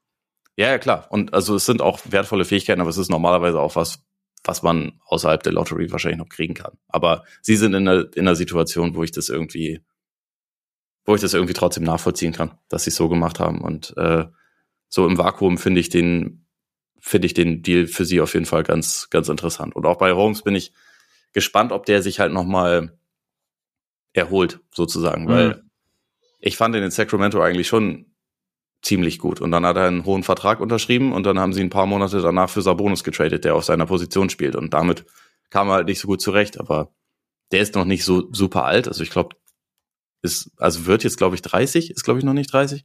Und ähm, vielleicht kommt er da ja noch mal raus und dann ist das eigentlich schon ein Spieler, den ich, den ich nicht schlecht finde. Und dann ja. hätten sie halt einerseits jemanden, der sofort hilft und andererseits jemanden, der eigentlich, glaube ich, auch einigermaßen NBA-ready ist, aber der halt trotzdem noch jünger ist und wo man erstmal gucken muss, dass diese, diese Transition auch funktioniert. Aber ähm, ist halt geil. Also ich komme immer wieder darauf zurück, dass die Mavs erst letzte Saison JaVale McGee halt geholt haben, um eigentlich das Jobprofil zu erfüllen, was ich gerade für Lively äh, ja. beschrieben habe. Ja. Und ihm dafür irgendwie ein, eine Starting-Garantie gegeben haben und das dann halt irgendwie nach ein paar Wochen einfach schon beendet war, das Experiment, weil es einfach nicht funktioniert hat. Und dessen Vertrag läuft auch noch. Also sie haben jetzt noch mehr Bigs, aber vielleicht haben sie auch mehr spielbare Bigs als vorher.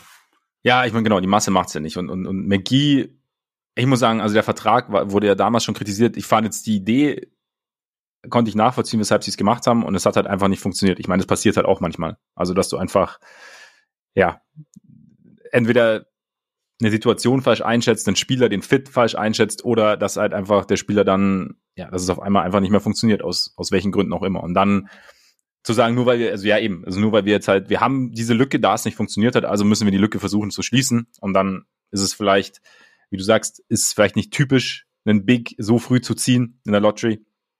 Aber trotzdem ergibt es dann aus, äh, aus Sicht der Franchise Sinn, auch wenn natürlich gerade bei, bei großen Spielern, bei Centern ja oft, also ist ja meistens nicht Plug and Play, wenn sie in die Liga kommen. Also es ist halt schon so, gerade gerade wenn es um die Defense geht, dass da halt eine, eine gewisse Eingewöhnungsphase notwendig ist.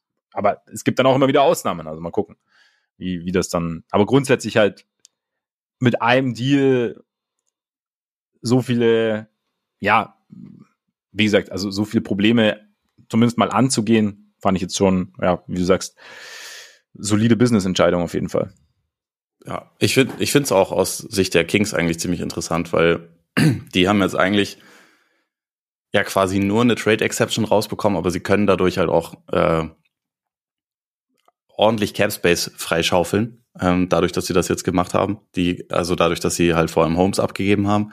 Ähm, wenn sie die die Rechte auf Harrison Barnes verstreichen lassen, dann könnten sie bis zu 36 Millionen Cap Space haben. Das ist jetzt nicht ganz ein Max, aber es ist relativ nah dran und sie sind halt das einzige gute Team, das Geld hat. Also die mhm. anderen Cap Space Teams sind ja alle eher mies. Und ähm, insofern bin ich mal gespannt, ob das halt bedeutet, dass sie da vielleicht schon jemanden an der Angel haben, in Anführungszeichen, ja, oder einen bestimmten Plan, weil eigentlich gerade so diese, diese Position, so eigentlich Tweener Forward, ähm, jemand, der halt da vielleicht beide Positionen spielen kann, der vielleicht sogar mal Small Ball Center spielen kann oder so. Das ist ja das, wo sie am ehesten Bedarf haben und wo, also wo sie, finde ich, auch ein logisches Upgrade machen könnten. Mal gucken, wer das dann wird. Also, ich meine, es gibt ja so Namen wie Chris Middleton, der jetzt auf seine Option verzichtet hat, auch wenn ich da stark davon ausgehe, dass der in Milwaukee bleibt. Oder Jeremy Grant oder so, der auch, mhm. der auch Free Agent wird, der in, in dem Team eigentlich auch gut funktionieren könnte, aber ja, der bin, auch nicht unbedingt in Portland bleiben will, ne? Was das habe ich jetzt, äh, hab ich jetzt gelesen. gar nicht. Ja, ich habe äh, irgendwas also, gelesen, dass, dass er anscheinend nicht so heiß hat, aber man hört irgendwie immer mal wieder unterschiedliche Sachen. Das ja. hat bestimmt auch damit zu tun, was Dame entscheidet. Und was Dame entscheidet, ne, weil das wissen wir ja, eh nicht. Kann, da müssen wir noch mindestens vier Monate drüber sprechen. Ja, vielleicht vier auch vier Jahre. Jahre. Ja. Solange der Vertrag läuft, aber vielleicht kriegt er auch vorzeitig eine Extension für 180 Millionen Dollar im Jahr. Auch, auch möglich, ne? Weil so ist es in der Vergangenheit gelaufen. Genau. Vielleicht genau. geben sie das Geld auch Draymond Green.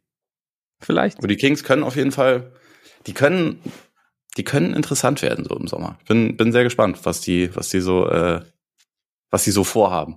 Ich glaube, da ist was im Busch. Das könnte sein. Wo der Busch schon brennt, oder eigentlich auch nach, na, auch nach der, äh, in, während der letzten Offseason brannte, ist in Golden State. Draymond, der eben erwähnte und Jordan Poole müssen ab jetzt nicht mehr oder treffen ab jetzt nicht mehr in derselben Trainingshalle aufeinander. Angeblich ist Jordan Poole Draymond schon entfolgt. Ja, ja, ja, ja, ja, ja, ja. War vielleicht dann doch eher so ein, so ein Zweckfrieden irgendwie. Ja. Auch aus Pools Sicht auch irgendwie verständlich. Kaum vorstellbar, dass, äh, dass man das nicht so richtig glauben konnte, als während ja. der Saison immer wieder betont wurde, nee, das ist alles okay. Alles, nee, alles super. Alles super, ja. Wir genau. sind, wir sind, wir sind Freunde. Er ist der Big Bro. Ich bin der Little Bro. Ja. Auf jeden Fall. Ja. Und der Big Bro, der zimmert dem Jungen, dem Little Bro halt mal eine, weißt Wie, sich, halt das, wie sich das gehört, ja. genau.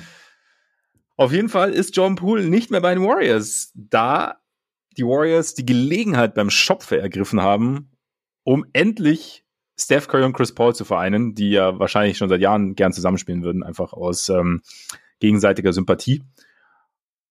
Ne? Ich glaube auch. Und dafür, ich kann mir das schon vorstellen, aber ja. Mhm. Und äh, dafür ging besagter Jordan Poole Richtung Washington, Ryan Rollins dazu und ein Protected First Round Pick. Endlich haben die Wizards einen First Round Pick bekommen bei all diesen Trades, die sie eingefädelt haben. Und ein 2027er Second Rounder. Ich glaube auch Patrick Baldwin Jr., ne? Haben sie auch noch abgegeben. Der war, der war auch noch dabei, richtig. Ja, ich muss gestehen, ich war überrascht, dass äh, Christopher Paulus bei, bei den Warriors landet. Jetzt nicht, ich meine, dass Christopher Paulus und Steph, weil wir, wir erinnern uns ja noch an die an die Anfangszeit, als, als Curry hochkam und die Warriors hochkamen und Paul mit den Clippers noch so ein bisschen einer der Platzhirsche in, im Westen war. Und sagen wir mal so, Steph Curry nicht den roten Teppich ausgerollt hat, wenn sie gegeneinander gespielt haben, sondern ihn durchaus physisch bearbeitet hat. Und wie du sagst, das kann, das ist lang her. Und es gibt ja auch wahrscheinlich irgendwie so eine gewisse, gewisse Wertschätzung dann zwischen Competitern, wie es immer so schön heißt. Und von ja. daher denke ich, ist das jetzt, ist das jetzt nicht das ganz große Problem. Ich glaube auch, dass, dass man, dass die Warriors vor so einem Deal wahrscheinlich das ein oder andere Wort mit, mit Curry gewechselt haben. ich glaube auch, dass Curry und Paul wahrscheinlich miteinander gesprochen haben. Ich glaube auch das. Ob das, das würde ich ihnen tatsächlich zutrauen, weil beide, beide sind mächtig genug, um zu sagen, wenn das, äh, also ja. wenn sie keinen Bock hätten, dass es dann nicht. Und auch klug genug, um genau. ähm, vorab mal zu sprechen, ob das, ob das passt. Und ich meine, was den Deal natürlich auch interessant macht, mal abgesehen davon, das ist eigentlich der erste große Deal von Mike Dunleavy Jr. als ähm, GM, nachdem Bob Myers, das haben wir ja noch gar nicht groß, groß behandelt, aufgehört hat während der Offseason. Und ähm, Gerüchte gab es schon vorher, jetzt, vor ein paar Wochen ist es passiert. Jetzt Mike Dunleavy. Erste Reaktion deinerseits? Spannend. Also einerseits so dieses, äh, also spielt da glaube ich schon mit rein, wenn man einen 38-Jährigen für einen, ich glaube 24-Jährigen tradet, äh, die Timelines, ne, aber also hier ist halt, also sie haben Jordan Poole halt die Extension gerade erst gegeben, sie bereuen sie offensichtlich und da Chris Pauls Vertrag nach der nächsten Saison, glaube ich, komplette Teamoption ist, ist das halt, also gibt ihnen das ein bisschen Spielraum, bisschen mehr Flexibilität. Und das ist, glaube ich, ein nicht, nicht zu verachtender Faktor, äh, also der, der, glaube ich, diesen, diesen Trade auch mit motiviert hat. Und andererseits ist es halt sportlich total interessant. Also bei Chris Paul ist jetzt nicht der typische Warriors-Spieler natürlich. Ne? Also der hat im Lauf seiner Karriere jetzt nicht unbedingt für Tempo und Ball Movement und, und Catch and Shoot und überhaupt gestanden, sondern also das war ja schon eher ein äh, balldominanter Pick-and-Roll-Guard überwiegend in seiner Karriere.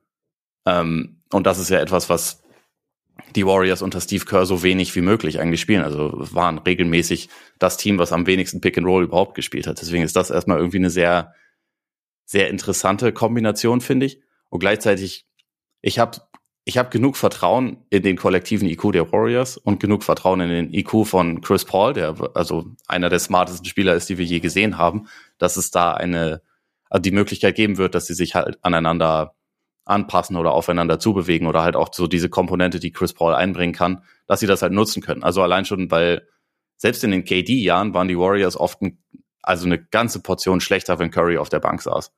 Und Chris Paul, es ist natürlich nicht so gut wie KD damals, aber es ist halt einfach ein nach wie vor unglaublich guter Playmaker und Decision Maker und so. Und der, der halt so als Curry Backup, glaube ich, schon dafür sorgen kann, dass die Offense irgendwie weiter brummt. Also das traue ich ihm nach wie vor zu. Und dann wird's halt total spannend, wie das aussieht, wenn die beiden nebeneinander spielen. Aber also Curry hat ja auch noch nie neben, neben so jemandem gespielt. Der hat natürlich in, in Draymond immer einen sehr, sehr guten und interessanten Playmaker an seiner Seite gehabt, aber halt auch jemanden, der eigentlich keinen also nahezu gar keine Gefahr ausgestrahlt hat, selber als Scorer. Und das ist halt bei, bei Chris Paul, auch wenn der schon auch eher passen will, immer noch ein bisschen, bisschen was anderes. Deswegen finde ich das erstmal eine total faszinierende Entscheidung irgendwie, aber auch etwas, was mir, also ich kann es mir irgendwie vorstellen. Und es ist halt auch, also in dem, in dem Team wäre das jetzt ja mal nicht so, dass Chris Paul auch während der Saison irgendwie viele Minuten gehen muss, weil das Team irgendwie davon abhängig ist, dass er, dass er da irgendwas trägt, damit die irgendwie in die Playoffs kommen. Ich meine, wenn Curry sich verletzt, ist das vielleicht was anderes, aber gehen wir mal nicht davon aus. Aber es geht ja eigentlich mehr so um die Playoffs. Und wenn sie es da halt schaffen, ihn fit zu halten und er halt vielleicht auch nicht 35 Minuten spielen muss in den Playoffs, sondern eher so 18, vielleicht gibt er ihnen da halt einfach echt einen relativ großen, wertvollen Push. Und wenn nicht, dann kommen sie halt auch schnell wieder raus aus der Nummer und haben halt mhm. nicht diese, diese achtfach multiplizierte Luxussteuergeschichte wie mit dem Jordan Poole Vertrag, weil sie halt jetzt schon irgendwie an dem an dem Second Apron kratzen, bevor sie sich mit Draymond auf einen neuen Vertrag geeinigt haben. Mhm. Das ist natürlich auch noch eine wichtige Facette. Also wenn Draymond geht, dann wäre Chris Paul halt auf einmal auch gleich als Playmaker total wichtig und noch wichtiger. Aber also ich gehe davon aus, dass Draymond bleibt und dann ist es halt irgendwie eine sehr interessante zusätzliche Facette, einfach weil, weil Chris Paul ein Spielertyp ist, den die Warriors in dieser gesamten Ära einfach nicht hatten. Ja, ich muss sagen, also auch wenn das nicht der absolut selbe Spielertyp ist, aber ich hatte halt auch so ein bisschen, weil du, weil du auch so ein bisschen die, die Spielzeit angesprochen hast und die Zeit ohne Curry angesprochen hast und Chris Paul ist natürlich, ist definitiv der bessere Spieler. Ich hatte auch so ein bisschen so den Gedanken an Sean Livingston, einfach einen, ja, einen, einen, zweiten Point Guard, der die Second Unit anführen kann, der, der ein guter Playmaker ist. Wie gesagt, es sind nicht dieselben Spielertypen, aber halt ein High IQ Guy quasi, auf der, der eine, eine ruhige Offense spielen lassen oder halt eine, eine Offense ja anleiten kann, der auch selber, ich meine, Sean Livingston hatten wir diesen Baseline Turnaround Jumper. Chris Paul hat seinen, den er zu 100 Prozent getroffen hat, wenn es genau, ging. ja, ja. Und äh, Chris Paul hat seinen, seinen Elbow Jumper, den er zu 96 Prozent trifft. Äh, und ja. Von daher, also so dieses, wie gesagt, es, geht mir jetzt mehr um diese Grundidee und ich meine, ähm, Steve Kerr hat ja gern auch so einen, einen intelligenten Point Guard hinter Curry oder vielleicht dann halt auch zeitweise neben Curry. Ich meine, dann hast du ja die Lineups, die du, die du dir anschauen kannst und von daher ergibt das irgendwie Sinn, weil halt Paul dann nochmal ein ganz, ganz anderes Niveau mitbringt, wie du ja auch sagst und halt, ja, so einen Spielertypen hatten sie bis jetzt noch nicht und ich bin auch gespannt, wie das dann aussieht. Also wenn, gerade auch wenn Curry sich Off-Ball bewegt, wenn sie gemeinsam spielen, also und Chris Paul wird da, kann ich mir sehr gut vorstellen, wird ihn da zu 100% finden, egal wo Curry ist und vielleicht auch nochmal in anderen Situationen finden, die vielleicht bis jetzt gar nicht so da waren. Und dann hast du vielleicht noch Draymond mit auf dem Feld und klar, Paul ist jetzt, ich glaube nicht, dass Paul den, ähm, hier den Spot-Up schützen geben muss, wie es am Ende in Phoenix geben sollte. Gleichzeitig bist du wieder an dem Punkt, okay, wie ist dann Chris Paul, wenn er sich abseits bewegen muss? Dann, du hast ja auch schon angesprochen, er ist jetzt eher so der, ja, hat so ein bisschen einen, einen klassischeren Stil, langsamer Pick and Roll, ein bisschen mechanischer, die Warriors alles freier Fluss. Aber Chris Paul ist halt sehr, sehr smart und, und, und ich glaube, ich bin sehr gespannt, wie sie diese beiden Vorzüge zusammenbekommen. Also es ist schon, es ist echt eine, eine interessante, eine interessante Konstellation. und wie, ja, ich meine, und der Gesundheitsaspekt ist halt riesig, genau. Der, es ist jetzt nicht, Chris Paul ist jetzt nicht der Starting Point Guard, der die Offense anleiten muss jederzeit, sondern er ist halt, er, er kann vielleicht noch mehr Rollenspieler sein und damit, ja, seine, seine Fitness so vielleicht über, übers Jahr besser, besser konservieren. Und ich finde es, ja. Ich glaube aber schon, dass er auch Spot-Abwürfe nehmen muss. Also ich, ja, ich glaube, also das auch, schon, schon auch. Ja, ja, klar. Also allein schon, weil das sonst kompliziert wird mit, mit Raymond und Looney und ihm. Wenn die drei alle nicht werfen wollen, dann, dann wird's halt eng, selbst wenn du die beiden besten Shooter ever sonst auch noch im Team hast. Deswegen, ich glaube, er muss schon irgendwie selber auch eine gewisse Gefahr ausstrahlen, aber es gibt da ja das, also es gibt da auf der Skala von, von Draymond bis Jordan Poole gibt's ja auch noch relativ viel dazwischen. Und irgendwo genau. dazwischen muss ich Chris ja. Paul einordnen. Und da, also ich traue ich trau ihm das auch zu. Und es, genau, es, ich meine, ich meinte, es muss jetzt nicht in der Form sein wie in Phoenix, weil das ja dann schon, schon ein bisschen ein anderes Extrem gekippt war. Also, genau, halt weil das auch eine statische Offense genau. irgendwann war, ne? Also, genau. wo sich ja alles irgendwie neu sortieren musste, nachdem KD da war und das halt einfach auch nicht abgeschlossen war in den Playoffs. Eben, genau. Man, man hatte sich auch noch nicht eingespielt. Und da bin ich, also von daher könnte, könnte das in meinen Augen ganz gut funktionieren. Und du bekommst halt jetzt jemanden, mein Pool wurde ja in den Playoffs jetzt nicht zwingend für seine guten Entscheidungen gelobt die er so getroffen hat im Laufe eines Spiels. So und es war halt mehr, mehr auch so ein bisschen Ballstopper. Ich, ich habe irgendwie eine Statistik gelesen, für 135 Punkte hat er 134 Würfe genommen oder irgendwie so. Das klingt mir oder, einigermaßen ja, wahrscheinlich. Also, es, echt, also es, es lief nicht so richtig und ja, keine Ahnung. Also wer weiß, was diese Geschichte so mit, mit Draymond, was sie kaputt gemacht hat, wirklich. Also auch so was, was, ja, Pool selber im Kopf irgendwie angeht, was, was auch das Team gefügemäßig angeht und wie sich das dann auf seine Leistung ausgewirkt hat. Also ich, deswegen finde ich auch jetzt aus, aus Wizards Sicht, ich meine, sie holen sich jetzt eigentlich einen dicken Vertrag rein, der auch noch lange gilt. Aber Pool hat ja auch schon, hat auch schon andere gezeigt. Pool hat Schwächen, Pool hat aber auch viel Talent und, und dann ist es vielleicht einfach, also diese Warriors-Situation war dann einfach halt wegen diesem letzten Sommer. Ja. Irgendwie, glaube ich, schwer, schwer zu kitten langfristig. Und jetzt, Glaube ich auch. Und deshalb finde ich auch, könnte, also ist für mich jetzt persönlich noch mehr, also jetzt Indiz ist übertrieben, aber deswegen tendiere ich noch mehr dazu, dass das Draymond halt verlängert, weil sie jetzt auch diesen nicht, dass dieser Trade jetzt gleichzeitig eine Entscheidung pro Draymond ist, aber es ist ja schon so ein Signal, okay, also, ne? Ja, ich glaube, es ist halt ein Signal für, okay, Leute, wir, wir versuchen jetzt halt einfach solange ihr noch so gut seid, das Maximum da rauszuholen und denken nicht mehr, wir müssen aber auch gucken, was mit den, mit den Jungen passiert und wir müssen ja. auf jeden Fall auch schon für die nächste Ära unser gesamtes Team eigentlich zusammen haben, was dann sofort bereit ist, wenn ihr aufhört. Und also als so ein Zeichen interpretiere ich das irgendwie schon. Ja. Und damit ist es für mich auch, auch schon ein, ein Zeichen pro, pro Draymond. Ja. Und was Pool angeht, ich glaube, ich glaube auch, dass der Szenenwechsel für ihn nicht schlecht ist. Ich glaube auch, dass er halt für, für die Wizards auch so als als Tank Commander nicht schlecht ist, weil also auch Tanking Teams müssen müssen Leuten äh, Geld geben und müssen Leuten ja. Minuten geben und ich glaube Pool der, also der wird nächste Saison wahrscheinlich über 25 Punkte im Schnitt ja, machen. Grünes Licht. Bin mal gespannt, was seine Quoten dabei sein werden, aber äh, ich meine, es ist trotzdem noch ein junger, entwicklungsfähiger, guter Offensivspieler. Also ja. von, von daher, warum nicht? Ich find's find's okay für die Wizards irgendwie. Ich meine, sie haben jetzt dafür, was sie bisher alles alles abgegeben haben in dieser Offseason, haben sie nicht wahnsinnig viel zurückbekommen, das muss man schon sagen. Aber ähm, das scheint gerade auch nicht die Prio zu sein. Ist, ja, und ich finde halt, wenn du ja irgendwie schlechte Verträge, also wenn du in einer schlechten sportlichen Situation bist und auf nicht so richtig geilen Verträgen sitzt, dann ist es halt nicht so, dass du am Ende sagst, boah, guck mal, also natürlich hast du vielleicht mal Glück und du erwischst eine andere Franchise auf dem falschen Fuß und auf einmal springen dann zwei First Rounder raus und du fragst dich, warum eigentlich, aber im Normal, also ich kann es, so dieses, wir haben es ja schon mal gesagt nach dem, oder ich habe es ja schon mal gesagt nach dem, nach dem Beal Trade, wenn du dich dafür entscheidest, wir reißen ein und wir fangen nochmal von, wir wollen jetzt von vorne anfangen, dann nochmal irgendwie wegen ein, zwei Picks oder so, weil ich meine, dass, dass, dass die Nadel dann in die ein oder andere Richtung ganz, ganz groß ausschlägt. Ich weiß nicht, wie groß die Wahrscheinlichkeit dann da ist. Klar gibt's dann immer wieder Phasen, in denen Teams dann vielleicht etwas verzweifelter sind, aber ist die Frage, ob es dann deine Spieler sind, die diese Teams dann interessieren. Und ich finde, dann kann ich schon verstehen, dass man sagt, wir machen das jetzt. Wir bekommen jetzt vielleicht nicht entweder das Optimum oder halt Sachen zurück, bei denen irgendwie die NBA-Öffentlichkeit äh, den Mund nicht mehr zubekommt. Aber ja, und dass man dann halt sagt, wir, wir gehen jetzt einfach unsere Richtung und sind dann einfach froh, diese Situation hinter uns zu haben und die neue Situation jetzt beginnen zu können. Ja, also Washington war jetzt halt auch einfach nicht in der Situation wie OKC damals, als sie Paul George und Russell Westbrook abgegeben haben, die beide halt noch ziemlich im Saft standen und dafür natürlich unfassbar ja, genau. viel Gegenwert bekommen haben. Das, genau. Das ist jetzt einfach was anderes, das darf man da nicht vergessen. Ja.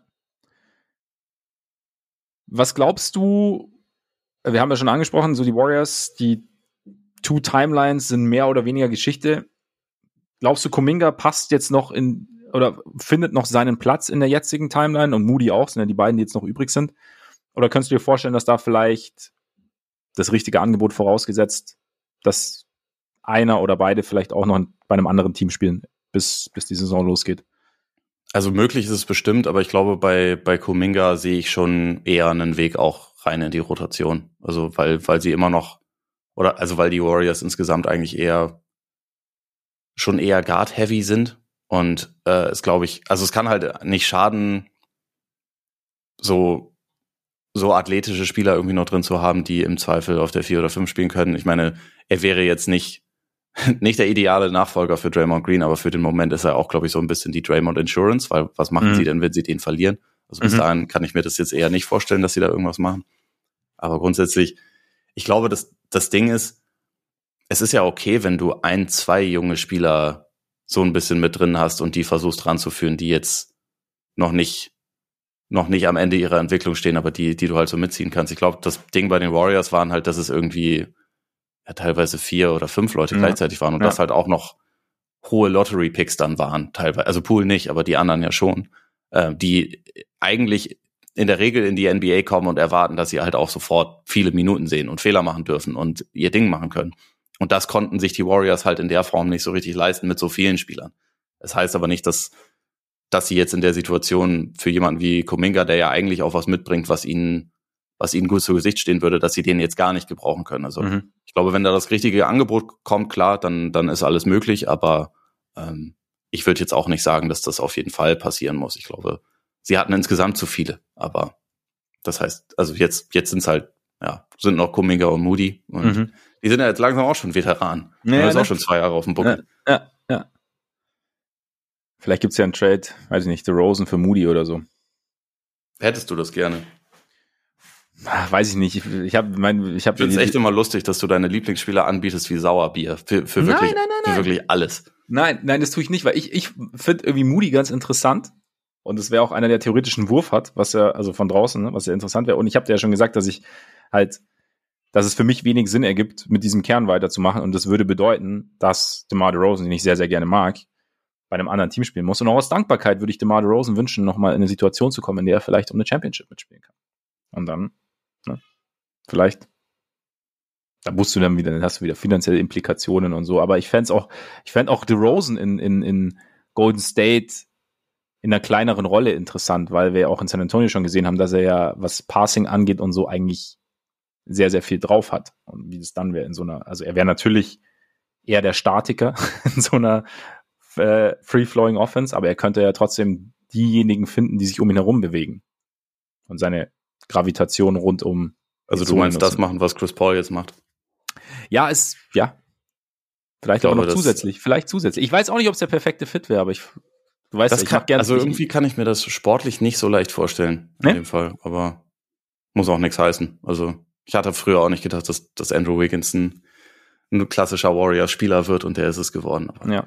Gut, das ich wusste ich also natürlich das, schon das immer, dass Andrew Wiggins perfekt zu den Warriors passt. Ja, natürlich. Ja. Also ich glaube, das macht tatsächlich finanziell aber auch keinen Sinn. Nee, es Und du kannst, du kannst es halt auch, äh, ja, kannst du halt eigentlich auch nicht mehr wirklich Defense spielen, wenn ein Großteil deines Teams eigentlich dann ziemlich rein auf die das Offense sich fokussiert. Das, das stimmt natürlich. Muss ich mir einen anderen Weg finden, Moses Moody nach Chicago zu bekommen. Die Bulls werden doch sowieso verlängern mit, äh, mit DeRozan und Vucevic und es wird einfach alles immer so weitergehen. Es wird, es wird, es wird alles bleiben, wie es ist. Ja. Es tut mir leid. Und das am 23.06.23. Ja. Dem Tag des Goat. Paul George? Ja. Ah, okay. Laut Brandon Miller auf jeden Fall. Ja, stimmt. Aber ja, sechs Titel. Waren das noch Zeiten? 25 Jahre ist es her. 1998 mittlerweile. 25 Jahre. Das ist schon krass, wenn man sich das mal überlegt. Ein Vierteljahrhundert. Ja, schon ein paar Tage her. Und seither, es gab die Rose-Phase, den Anfang. Es gab natürlich nicht zuletzt die Marco Bellinelli, Joachim Noah, Nee, Robinson Bulls. Auch eine sehr, also eine sehr schöne Phase, fand ich. Und die Three Alphas. Und die, und, und diese ersten paar Saisonwochen letzte Saison. Also vorletzte mittlerweile. Weißt du, welche ich meine? Als Lonzo ich weiß, was du meinst, aber, also ich, ich wollte auch nur sagen, die, die Mikrofone sind noch an. ist ja übrigens, ah, auch nur ein, ein kleines ähm, Schmankerl aus der Kanisovas Pressekonferenz. Also sie gehen nicht davon aus, dass Lonzo nächstes Jahr Basketball spielt. Ja, das habe ich auch gesehen. Ja. Dieses, die Geschichte, die, die macht mich auch. Du wolltest jetzt positiv enden, ne? Genau. Die macht mich so ein bisschen, die macht mich sehr, sehr traurig, diese Geschichte. Also auch vor allem aus Lonzos Perspektive, aber auch aus Bulls Perspektive, weil es ist, ne? Ich habe noch eine, äh, eine Idee beziehungsweise ein Gedanke kam mir gerade noch, weil es mhm. ja hieß, dass, äh, dass ähm, die Clippers eventuell offen für, für Business sind und dass es ähm, auch Trade-Gespräche rund um, um Paul George gibt. Also mhm. unter anderem mit, mit New York und äh, mit irgendeinem anderen Team war es auch noch. Meinst du, das könnte ein Move für Sacramento sein? Ha. Als quasi das designierte äh, Harrison Barnes Upgrade? Oder ist es schlecht, Der weil Paul George sowieso nie spielt? Es ist nicht, es ist ob, sehr, sehr gut, wenn er spielt, aber er, spielt Sportlich halt, wäre das super geil eigentlich. Sportlich wäre es richtig geil, aber wie, was wäre der Gegenwert? Also wen müsste, wen müsste Sacramento nach zu den Clippers schicken? Wen, oder wen könnten sie, wen könnten sie, auf wen, wen könnten sie schicken, ohne dann eine andere Baustelle aufmachen zu müssen? Tja, das ist schwierig. Nix. Nein, also Rashawn Holmes haben sie jetzt schon abgegeben. Ja, ich meine, ich, sie haben, sie haben Monk, sie haben Hörter, solche Leute. Aber ja. Und dann ich meine, ist halt auch ein bisschen die Frage, was die Clippers sich jetzt vorstellen. Ne? Ähm, ich glaube ja nicht. Also Paul George hat auch stand jetzt ja, glaube ich, nur noch ein Jahr Vertrag. Ne? Und äh, mm, ja, ich check das mal ganz Ich glaube schon, ja, doch. Ich glaube schon, dass das so, die, dass, dass das ja auch Thema war nach der letzten Saison, dass eigentlich oder beide sogar, oder? Kawhi und George. Ja, genau. Ja, dass sie, dass sie jetzt schon ins letzte Jahr gehen. Und dass du dann nächsten Sommer sowieso wieder. Ja, gut. Paul, Paul hat für die Saison danach noch eine Spieleroption. Ich glaube, ja. das ist bei Kawhi dann auch so. Ja, ja, wird kompliziert. Weiß ich auch nicht. Ja, so aber genau. Hörter und dann Keegan Murray mehr Verantwortung geben? Ja. Naja, aber ich, ich glaube, es ist vielleicht für die, für die Kings mit ihrer Timeline in Anführungszeichen auch schwierig, auf einen 33-Jährigen zu setzen, der immer verletzt ist, wenn sie eigentlich ein junges Team sind, was, was ja gerade positive Vibes versprüht. Ja, aber zumindest ein junges Team auf dem, auf dem Sprung. Ja, ein also gutes, so, also sie so sind ja schon ein gutes Team, aber das, das, ist ja trotzdem ein 33-Jähriger, der nie spielt. Ja, aber vielleicht, ja, aber sie bräuchten ihn halt auch, wenn, gerade wenn sie, wenn sie dann halt Leute abgeben oder Tiefe ja. opfern, dann brauchen sie ihn halt auch wenn der Regular Season. Das heißt, es ist jetzt nicht Vielleicht geben sie ihre Kohle lieber Karl Kuzma. Karl Kuzma? Ja, möglich. Free Agent Wirklich? und ich glaube zu haben für ja. die für die Kohle, die sie anbieten können. Ja. Wäre ein bisschen bisschen leichter und da müsste man halt nichts für abgeben. Vielleicht, ja. vielleicht ist das der Move. Vielleicht ist das sehen. der Move. Und Kai Kuzma ist nicht schlecht, ist kein Paul George, aber aber spielt dafür manchmal. Ja, eben. Soll soll auch helfen ja. in entscheidenden Situationen. Aber äh, wir sind gespannt, was noch so kommt die nächsten Wochen. Ich meine, am Ende holen sich die Kings Kawhi Leonard, der auch nicht spielt. Ja, es wird, es wird wahrscheinlich noch ein bisschen was passieren. Ja, ich glaube auch. Ja. Es, ja, jetzt so langsam geht die verrückte Phase los. Wir haben ja schon die ersten beiden größeren Trades und die nächsten Wochen, denke ich, wird noch das eine oder andere passieren. Bin unfassbar gespannt, was in Chicago passiert. Ich muss es nochmal sagen. Und wahrscheinlich passiert am Ende wieder. Am Ende sitze ich wieder als einziger da, so wie letztes Jahr. Als einziges Team, das keinen größeren Deal gemacht hat, sitzt wieder, okay. Schön war's. Es ist möglich. Es ist möglich. Kontinuität und so, ne? Ja, ist, äh, ist auch wichtig wenn ja. man die richtigen Leute hat. Also das sieht, sieht auch gut aus. War auch Pech ja. letztes Jahr. Und, und beinahe die Heat rausgeschmissen. Ach, jetzt, jetzt hör auf. ist gut jetzt. gut. Ich glaube, wir lassen es für heute. Oder? Oder möchtest du noch irgendwas, irgendwas nee. irgendwelche berühmten letzten Worte loswerden? Nee, für den Moment nicht. Wunderbar. Dann bedanken wir uns recht herzlich für eure Aufmerksamkeit. Schön, dass ihr dabei wart. Solltet ihr uns noch abonnieren wollen, Könnt ihr natürlich gerne tun bei Apple Podcasts, Spotify, Deezer, Amazon Music, Google Podcasts. Ähm, dazu sei gesagt, wenn ihr das erste Mal dabei wart, also die Bos kommen immer irgendwie rein, auch wenn sie eigentlich wahrscheinlich außer mir nicht mehr nicht so wahnsinnig viele interessieren. Also das ist nur eine kleine kleine Vorwarnung so. Anmerkungen dazu könnt ihr uns aber bei Twitter schicken oder bei Instagram schicken, wenn ihr uns da folgt. Ne? Schreibt uns da gern an und schaut gern mal bei Patreon vorbei. Habe ich Patreon schon erwähnt? Nee, haben wir noch nicht erwähnt heute, ne? Ich glaube nicht. Patreon.com slash Korpiger Podcast und Korpiger mit. Richtig. Da könnt ihr uns nämlich ähm, mit monatlichen Beiträgen unterstützen. Vielen, vielen Dank an alle, die das tun. Und gleichzeitig gibt's dafür als ähm, Ausdruck unserer Dankbarkeit extra Content. Gestern haben wir zum Beispiel den Smart Deal noch etwas intensiver besprochen, als wir es ähm, auf dem offenen Kanal gemacht haben. Es wird dann auch im Sommer wird's da äh, sehr viel interessante Folgen geben, hoffentlich, die vielleicht auch etwas vom Tagesgeschehen weggehen. Also von daher, wenn ihr Lust habt, schaut gerne mal rein. Und jetzt genießt euren Tag, euren Abend, euren Morgen, genießt euer Wochenende und bis bald hoffentlich. Reingehauen. Reingehauen.